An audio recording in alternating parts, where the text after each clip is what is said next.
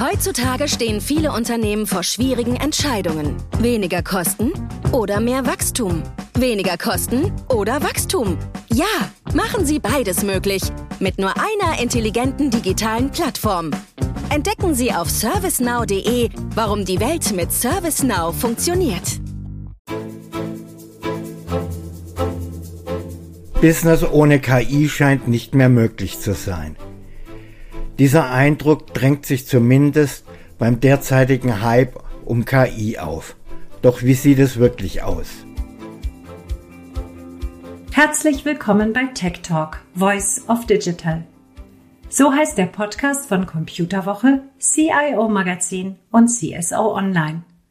Heute geht's um KI im Business. Zu Gast bei mir im Studio ist Hardy Gröger. Er ist Technical Lead Data and AI bei IBM. Mein Name ist Jürgen Hill, ich bin Chefreporter Future Technologies. Hallo Herr Hill, vielen lieben Dank für die Einladung.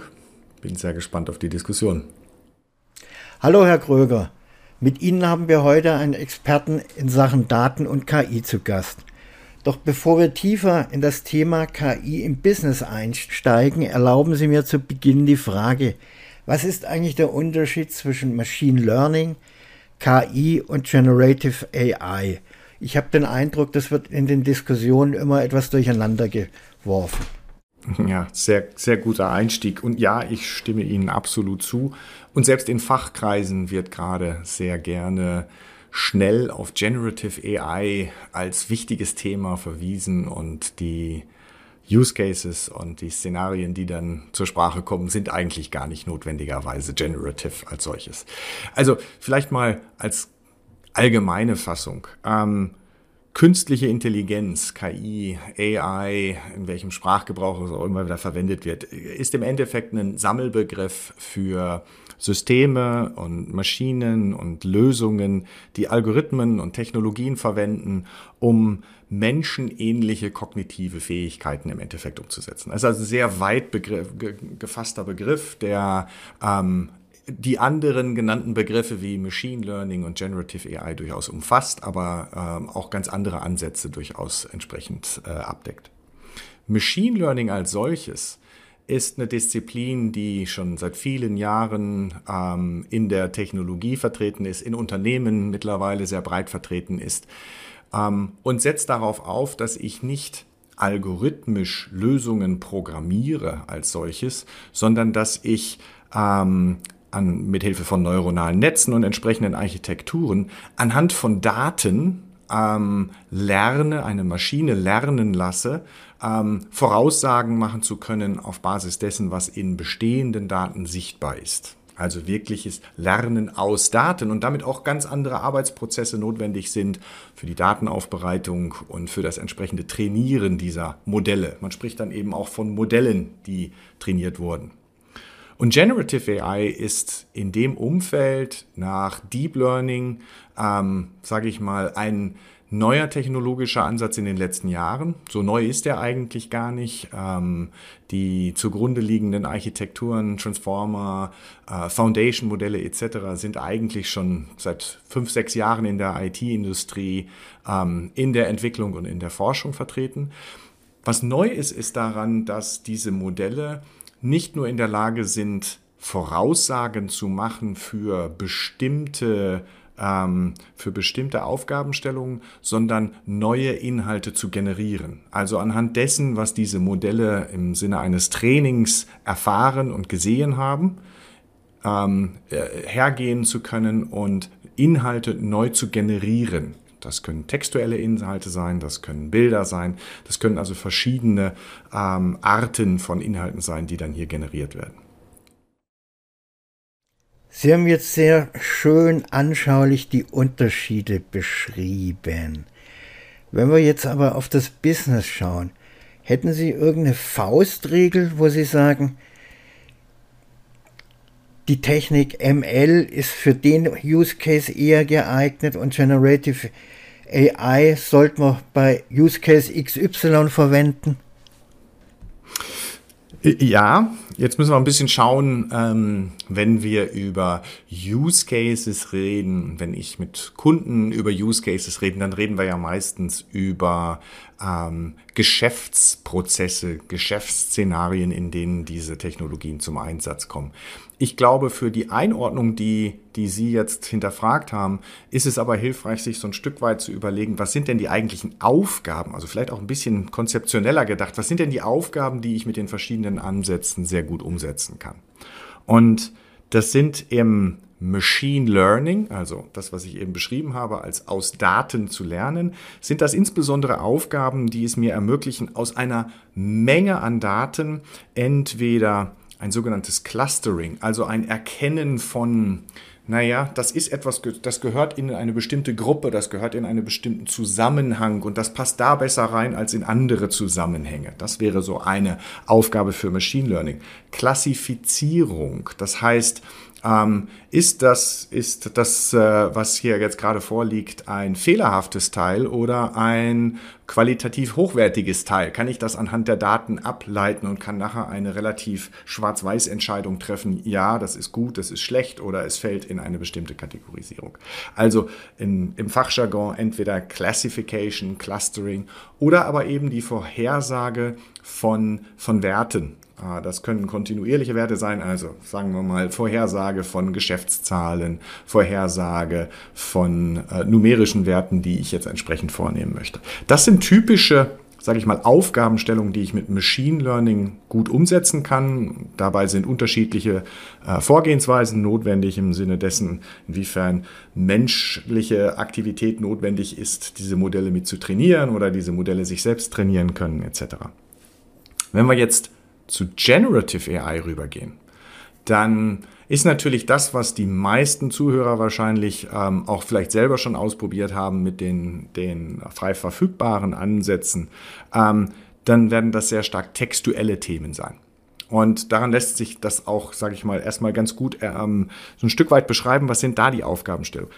Aufgabenstellungen, die Generative AI sehr gut umsetzen kann, können ähm, Erstellung von Zusammenfassungen zum Beispiel sein. Also ich gebe dem Modell ein größeres Dokument, einen größeren Umfang an Inhalten und instruiere das Modell, mir eine Zusammenfassung dieser Inhalte zu erstellen. Das heißt, das Modell ähm, muss in der Lage sein zu verstehen, was dann an Inhalten übergeben wurde und daraus eine sinnvolle Zusammenfassung über die wichtigsten Dinge zu machen. Summarization. Ähm, in manchen Fällen mag es wichtig sein, aus einem größeren Text, aus einem größeren Umfang an Daten die wichtigsten, ich sage jetzt mal Entitäten, die wichtigsten äh, Begrifflichkeiten oder aber die wichtigsten Elemente zu identifizieren. Das ist eine, eine, typische Aufgabenstellung. Und das kann ich natürlich auch nutzen, um wiederum Dinge zu tun wie Klassifizierung. Also wenn ich jetzt zum Beispiel sehr umfangreiche Dokumente habe, Behördenprozesse, Standardprozesse im Unternehmen etc., in denen ich umfangreiche Dokumente zu verarbeiten habe, aber ich muss sie in die richtigen Prozesse leiten. Ich muss also entscheiden, hm, ist das jetzt eine Beschwerde oder ist das eine Anfrage für eine Produktverbesserung? Wer sollte sich denn da eigentlich drum kümmern? Solche Klassifizierungsszenarien sind natürlich damit dann auch sehr gut umsetzbar.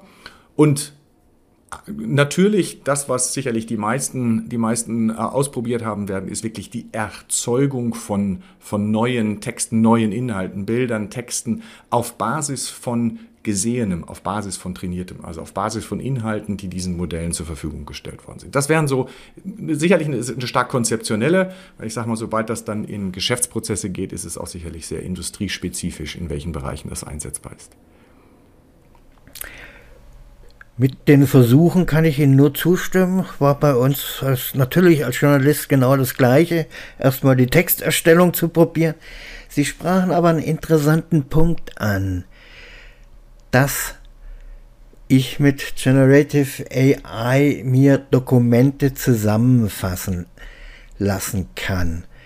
Da stellt sich mir die Frage, wenn ich die Dokumente an die generative KI übergebe, dann werden, sind ja die Dokumente nicht mehr in meinem Bereich und es gab ja schon genügend Meldungen, wo dann plötzlich irgendwelche Business-Kennzahlen dann plötzlich allgemein verfügbar waren. Wie kann ich eine KI sicher nutzen, um dies zu vermeiden? Sehr spannende Fragestellung, die wir sehr viel mit unseren Kunden diskutieren. Ähm, das hat viele Facetten. Das hat die Facetten, dass ich zunächst einmal mir im Klaren darüber sein muss, wo ein solches Modell zur Ausführung kommt. Wenn ich ein solches Modell im Internet verwende, also über entsprechende Internetstrecken auch meine Daten zunächst erstmal dem Modell verfügbar machen muss, dann verlassen diese Daten meine Unternehmensgrenzen und damit muss ich mir Gedanken darüber machen, wer hat denn eigentlich Zugriff auf diese Daten. Ja, also erstmal grundsätzliche Data Protection als solches muss ich, muss ich mir Gedanken darüber machen. Der zweite Aspekt ist natürlich auch das, welchen Anbieter von solchen Generative AI Modellen, also seien es Large Language Modelle oder andere Arten von, von sogenannten Foundation Modellen, das ist der Begriff, den wir in der IBM verwenden, ähm, muss ich mir natürlich anschauen, welche, ähm, welche Policies, also welche Vorgehensweisen der jeweilige Anbieter jetzt ähm, für, die, für die Nutzung entsprechend hinterlegt und sagt, ich möchte die Informationen, die du mir zur Verfügung stellst, nutzen, um zukünftige Generationen dieser Modelle zu optimieren. In dem Fall fließen meine Daten unter Umständen eben auch in zukünftige Modelle ein und es kann sein, dass ich dadurch, ähm, sage ich mal, Intellectual Property, also äh, urheberrechtlichen Eigentum, das ich eigentlich schützen möchte, preisgebe. Das sind also Aspekte, die ich mir klar überlegen muss, wenn ich, wenn ich solche Modelle nutze. Ähm, Umgekehrt muss ich dann natürlich die gleiche Fragestellung auch stellen im Sinne von sicher nutzen. Mit welchen Daten wurde dieses Modell denn generell trainiert? Kann ich mich auf die Aussagen dieser Modelle verlassen? Sind die Daten, die dahinter liegen, entsprechend bereinigt worden? Sind da unter Umständen fragwürdige Quellen drin?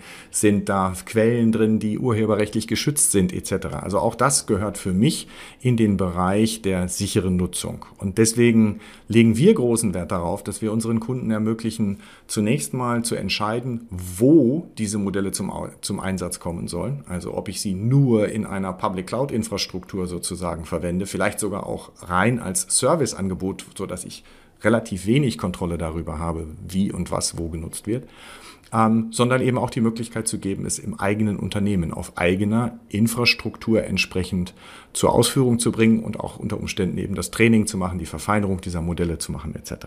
Also am Ende des Tages es ist äh, eine typische IT-Antwort. Es ist sehr vielseitig und dementsprechend äh, bedarf es guter Überlegung den Einsatz dieser Technologien und den Schutz meiner Daten entsprechend auch zu planen. Sie hatten gerade einen ganz interessanten Aspekt angesprochen, an den dachte ich zum Beispiel gar nicht, wenn wir über, darüber diskutieren, wie kann ich KI sicher nutzen, nämlich mit welchen Daten das Modell trainiert wurde, ob das überhaupt zuverlässig sei. Erlauben Sie mir vielleicht die naive Frage, wie kann ich denn jetzt als Anwender, als Kunde überprüfen, ob Modell XY mit den für mein Einsatzszenario richtigen Daten trainiert wurde? Das ist keineswegs eine naive, sondern eine sehr gute Frage. Also, ähm, die verschiedenen Anbieter gehen hier unterschiedliche Wege. Ähm, ich kann in erster Linie darüber sprechen, die Wege, die wir gehen, beziehungsweise die Partner und, und Communities, mit denen die IBM zusammenarbeitet, geht. Und für uns ist der oberste Begriff hier das Thema Transparenz. Also, wenn Sie sich ähm, Communities anschauen, wie unsere äh, Partner-Community Hugging Face, ähm, die über sehr, sehr viele große Foundation-Modelle, die in Open-Source-Lizenzen äh, zur Verfügung gestellt werden, verfügt, dann ähm, heißt eben Transparenz, dass ich jedem Modell eine sogenannte Data Card, also im Endeffekt ähm, vielleicht als Analogie das Label über Inhaltsstoffe bei Nahrungsmitteln. Ja, ähm, was, äh, was, was wir tun für die Modelle, die eine IBM zur Verfügung stellt und die wir über unsere Plattformen verfügbar machen, ist die Voraussetzung, dass jedes Modell eine solche Data Card beinhaltet, aus der hervorgeht, mit welchen Datensätzen dieses Modell trainiert wurde. Und ich daraus auch ableiten kann, was bedeutet das jetzt für, für die Nutzung dieses Modells in, in meinem unternehmerischen Zusammenhang. Für unsere eigenen Modelle gehen wir sogar so weit, dass wir sicherstellen, dass ähm, Inhalte, die im englischen Sprachgebrauch unter, unter HAP, Hate, Abuse und Profanity fallen. Ähm, also alles, was wirklich unpassend wäre für einen sinnvollen Einsatz, aus diesen Daten gefiltert wurde, dass wir diese Daten in Bezug auf Urheberrecht filtern etc., um sicherzustellen, dass unsere Kunden vor entsprechenden Risiken geschützt sind. Aber dafür bedarf es eben dieser Transparenz, womit wurden diese Modelle trainiert und was steckt an Daten drin. Um zu sehen, ob ich, ob ich sie richtig verstanden habe, mal ein abstraktes Beispiel. Dann müsste auf so einer Datacard beispielsweise draufstehen, es wurden Daten, Klammer, Bücher aus der Bayerischen Staatsbibliothek verwendet und wegen mir aus der National Library in, in Washington. Genau, also es gibt ähm, in, in, der, äh, in der Branche gibt es den Begriff von sogenannten Data Piles, also von Datenhaufen. Ja, und ähm, für, die, für, für das Training von großen Language-Modellen und von großen Foundation-Modellen gibt es übliche Datensätze, die viele der Anbieter verwenden, aber es gibt eben auch eine Differenzierung bei den einzelnen Anbietern, welche spezifischen Datensätze. Und Sie würden ganz genau, Sie würden auf der Data Card sehen, dass Datensatz XYZ dafür verwendet wird. Das geht aber darüber hinaus, weil Sie müssen bei den Large Language Modellen natürlich auch wissen, in welchen Sprachen ist dieses Modell trainiert. Sprich, welche Sprachen hat dieses Modell im Rahmen des Trainings gesehen, erfahren und kann unter Umständen eben auch in anderen Sprachen agieren als nur in Englisch, Deutsch etc. pp. Und all diese Informationen müssen aus einer Data Card, wenn wir wirklich über Transparenz reden, entsprechend hervorgehen, sodass ich genau weiß, okay, ich benutze jetzt Modell XYZ. Was für mich auch sehr wichtig ist, was vielleicht in dem Zusammenhang auch interessant ist, ist, abhängig von der Menge der Daten, abhängig von den Strategien, die ich für das Training verwendet habe, ist auch die resultierende Größe der resultierenden Modelle eine wichtige, ein, ein wichtiger Aspekt, weil es eben unmittelbar im Zusammenhang steht mit der Größe der Infrastruktur, die notwendig ist und damit unter Umständen eben auch einem, einem ähm, öko, ökologischen Fußabdruck, den diese Modelle dann entsprechend hinterlassen. Ich glaube nicht nur ökologisch, sondern auch der Fußabdruck in meinem Geldbeutel dann. Also der Mit der Größe wird natürlich auch der, die Anforderung an, der, an die Rechenpower steigen. Unmittelbar und linear bildbar, ganz genau. Sie hatten aber vorher noch einen, einen interessanten Punkt angesprochen. Ob ich es in der Public Cloud mache, ob ich es private mache. Wir hatten ja jetzt sehr stark über die Daten, die den Modellen zugrunde liegen, diskutiert. Aber wie kann ich es jetzt erreichen, wenn ich beispielsweise sage, ja, ich will das in der Public Cloud machen, dass wirklich auch meine Daten in meinem abgegrenzten, ich nenne es jetzt mal Perimeter bleiben und, und nicht die anderen plötzlich auch drauf zugreifen können. Naja gut, dann müssen wir jetzt ein bisschen tiefer in die technische Sicht einsteigen. Weil Von meiner ich, Seite gerne. Sehr gut. Ähm, wenn ich ein Modell eines Public Cloud Providers oder eines Anbieters, der sich einer rein Public Cloud Infrastrukturen bedient, nutzen möchte, dann muss ich im Minimum die Interaktion mit solchen Modellen läuft ja über sogenannte Prompts. Das heißt, ich muss dem Modell ja zunächst erstmal mitteilen, was ich eigentlich möchte. Was, was ist es denn, was ich möchte, dass das Modell tut? Ist es eine Zusammenfassung? Dann muss ich den zusammenzufassenden Inhalt mitliefern. Ist es eine, erzeug mir, erstell mir doch mal bitte eine Kurzbeschreibung von Konzept XYZ, dann ist es nur die Instruktion. Okay? Also diese Daten, dieser Prompt muss immer dem Modell zur Verfügung stehen. Das ist also das Minimum, was ich definitiv tun muss.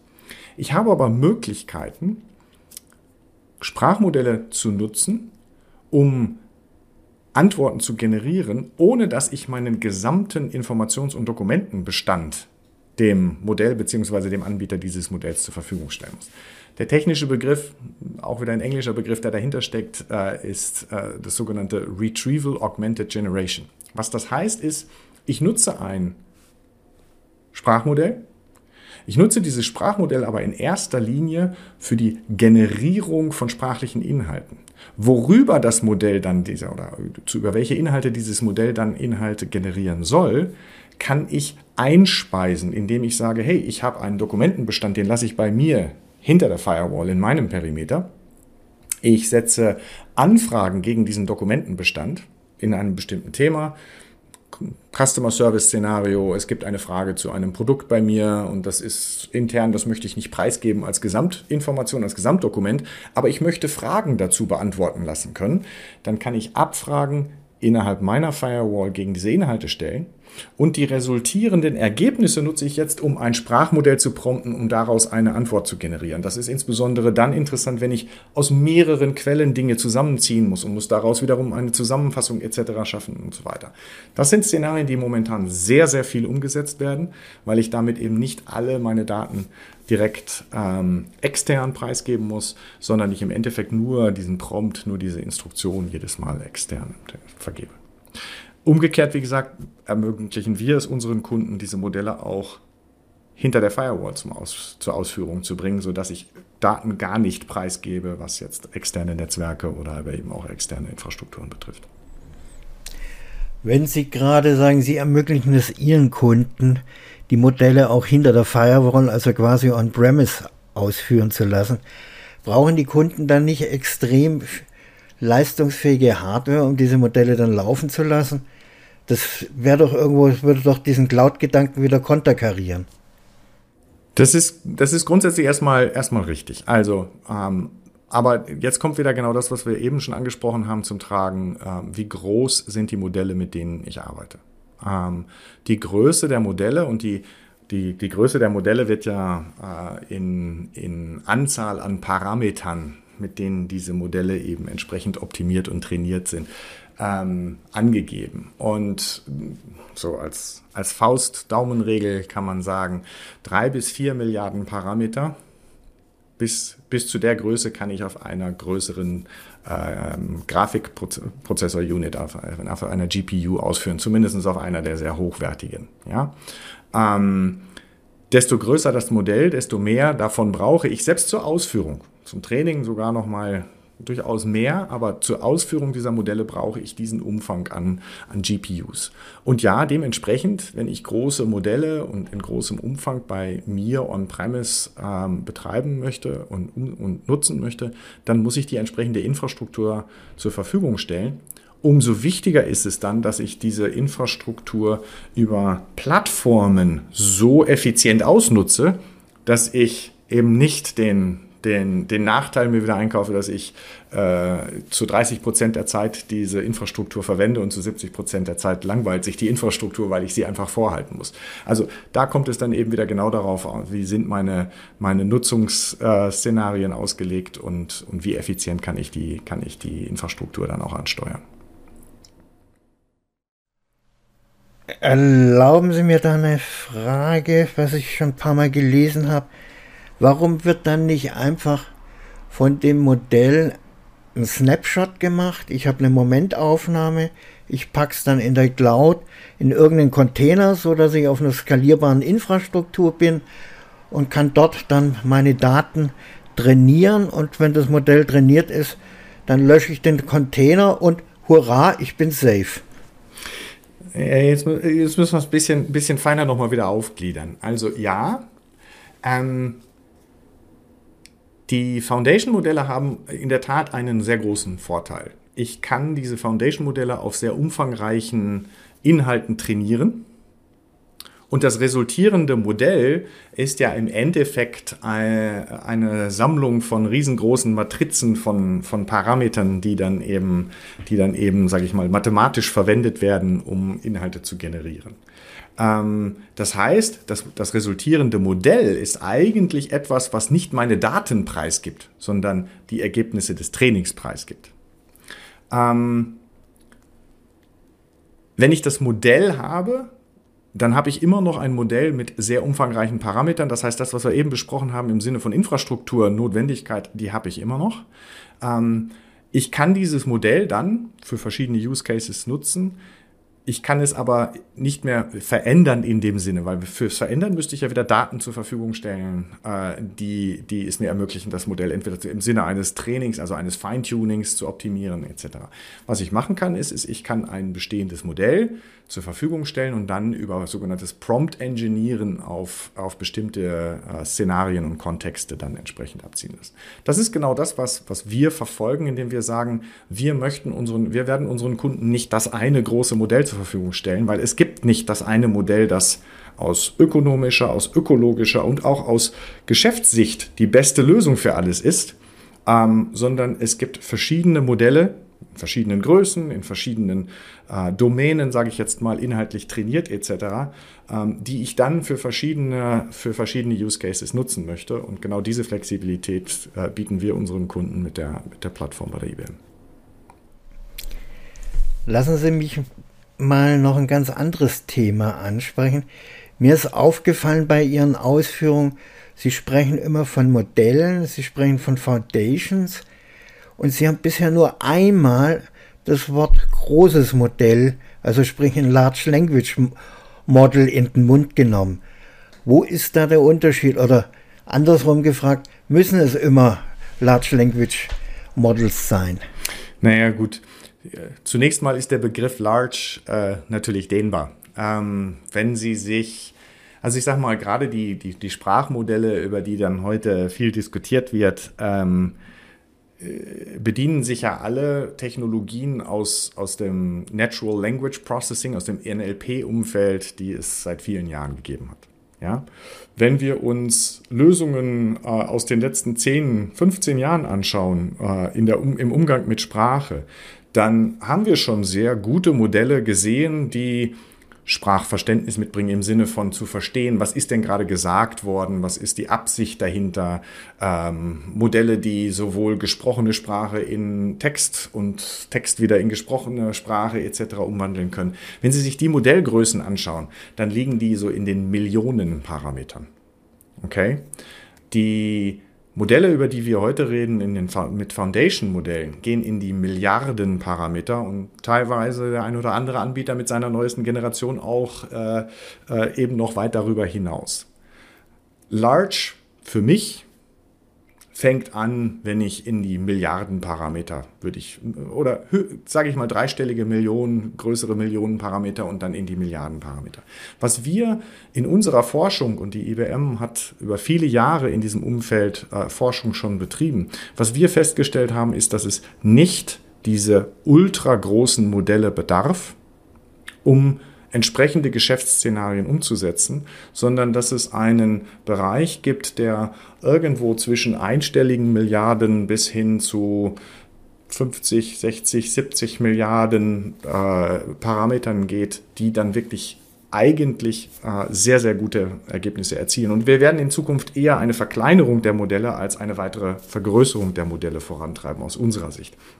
Schönes Beispiel ist zum Beispiel das von Meta auch in Open Source verfügbar gestell, gestellte Modell Lama 2, das äh, vor einigen Wochen äh, äh, released worden ist, äh, das gibt es in verschiedenen Inkarnationen zwischen 7 Milliarden bis zu 70 Milliarden Parametern für unterschiedliche Szenarien und in entsprechender Optimierung. Also insofern, es bedarf nicht immer gleich mehrerer hundert Milliarden Parameter, um etwas wirklich sehr Interessantes zur Verfügung zu stellen. Woran würden Sie es dann festmachen? Welche Modellgröße ich brauche. Ich komme jetzt mal wieder zurück.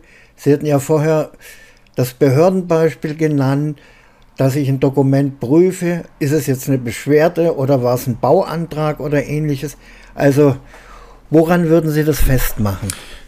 Das ist ein sehr schönes Beispiel, weil für das Beispiel würde ich behaupten, brauchen Sie gar nicht notwendigerweise ein Large Language Modell, sondern Sie können sich NLP Ansätzen, Textanalyse-Ansätzen bedienen, die schon seit vielen Jahren zur Verfügung stehen, um solche Textklassifizierungen auch von umfangreichen Texten entsprechend zu machen.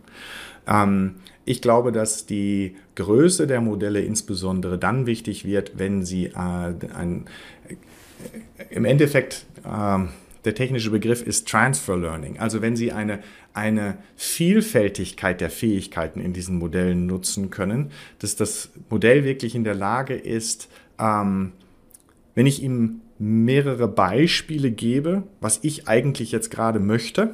Ich möchte gerne die Hauptstädte von Ländern entsprechend hinterfragen und ich gebe mal drei, vier Beispiele von entsprechenden Hauptstädten und stelle dann eine Frage an das Modell.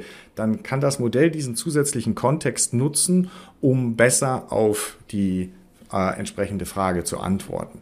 Und die Größe der Modelle beeinflusst sehr stark, wie vielfältig einsetzbar sie sind. Ähm, sie ist aber nicht notwendigerweise äh, weiterzutreiben, weil, wie gesagt, die Fähigkeit, diese Vielfältigkeit zu zeigen, ist schon bei einstelligen beziehungsweise kleineren zweistelligen Milliardenparametern mit heutigen Modellen und heutigen Architekturen möglich. Und die Entwicklung hört da ja nicht auf. Also wir sind in der Forschung gerade dabei, nochmal ganz andere Architekturen als die momentan genutzten Transformer-Architekturen zu verwenden, die dann mit sehr viel kleineren Modellen ähnliche Möglichkeiten erzielen werden.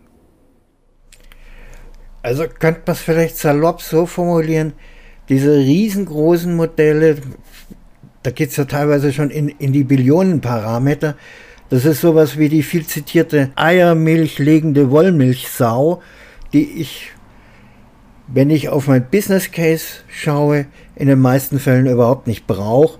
Und da kann ich dann mit einem kleineren Modell fahren, spar Kosten, tut der Umwelt was Gutes, weil ich weniger Ressourcen verbrauche. Exakt so ist es. Exakt so ist es.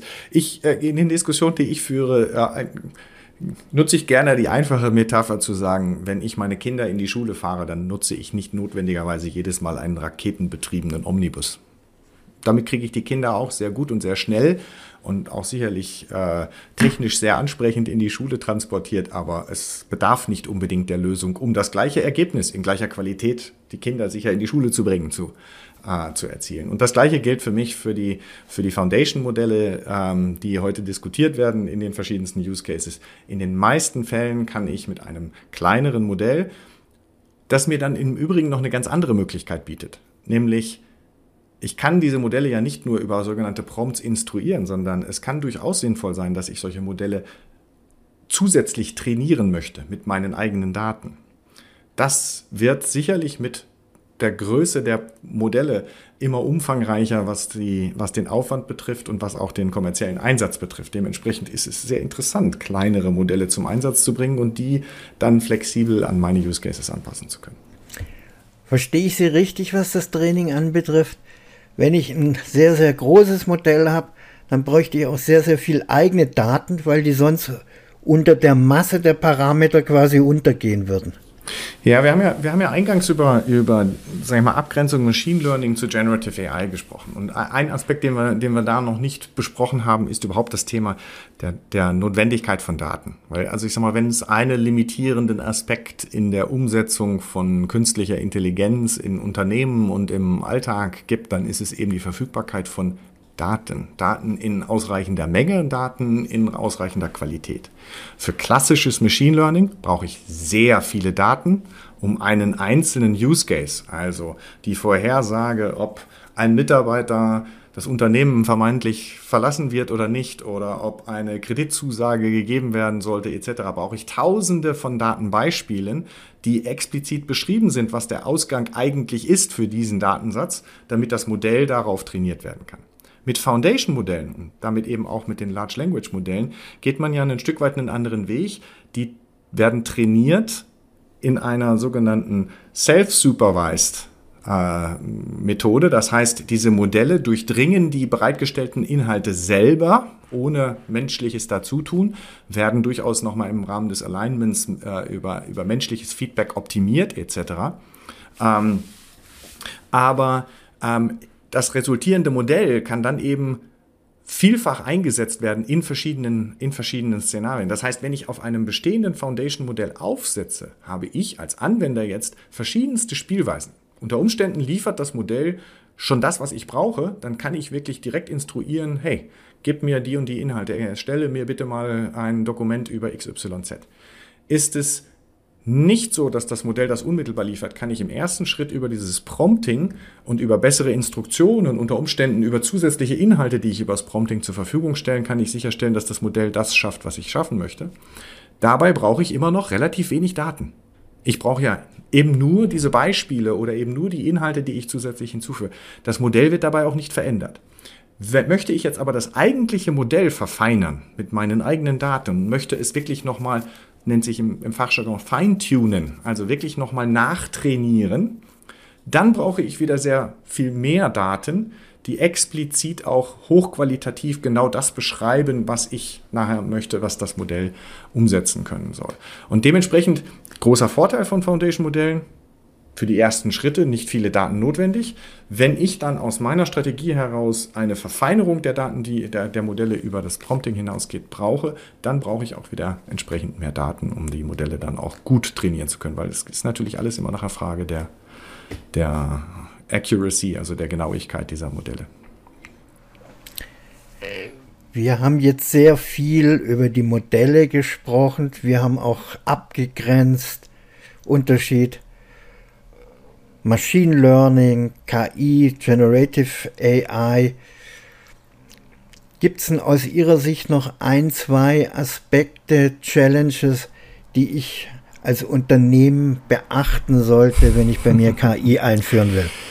Jede Nachdem Menge. Sie lachen, vermute ich mal, haben Sie wahrscheinlich noch einen ganzen Sack voll. Ja, also ich meine, das Spannende, das Spannende in dem Themenumfeld ist ja, dass, dass, dass viel, also viele, viele, viele Menschen, viele Kunden, mit denen ich äh, täglich zu tun habe, haben sich mit dem Thema auseinandergesetzt, weil es, weil es einen absoluten Hype in den letzten sechs, neun Monaten darum gegeben hat. Das Thema ist aber nicht neu.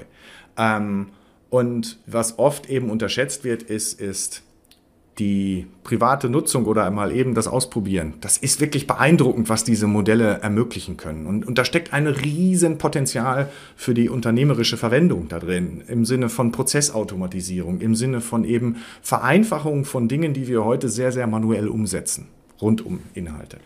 Aber was leider eben noch sehr stark unterschätzt wird, ist, ist, was heißt das denn dann eigentlich, die Herausforderungen im unternehmerischen Umfeld auch äh, zu adressieren? Herausforderungen wie, ähm, wie vertrauenswürdig sind die Lösungen, die dabei rauskommen?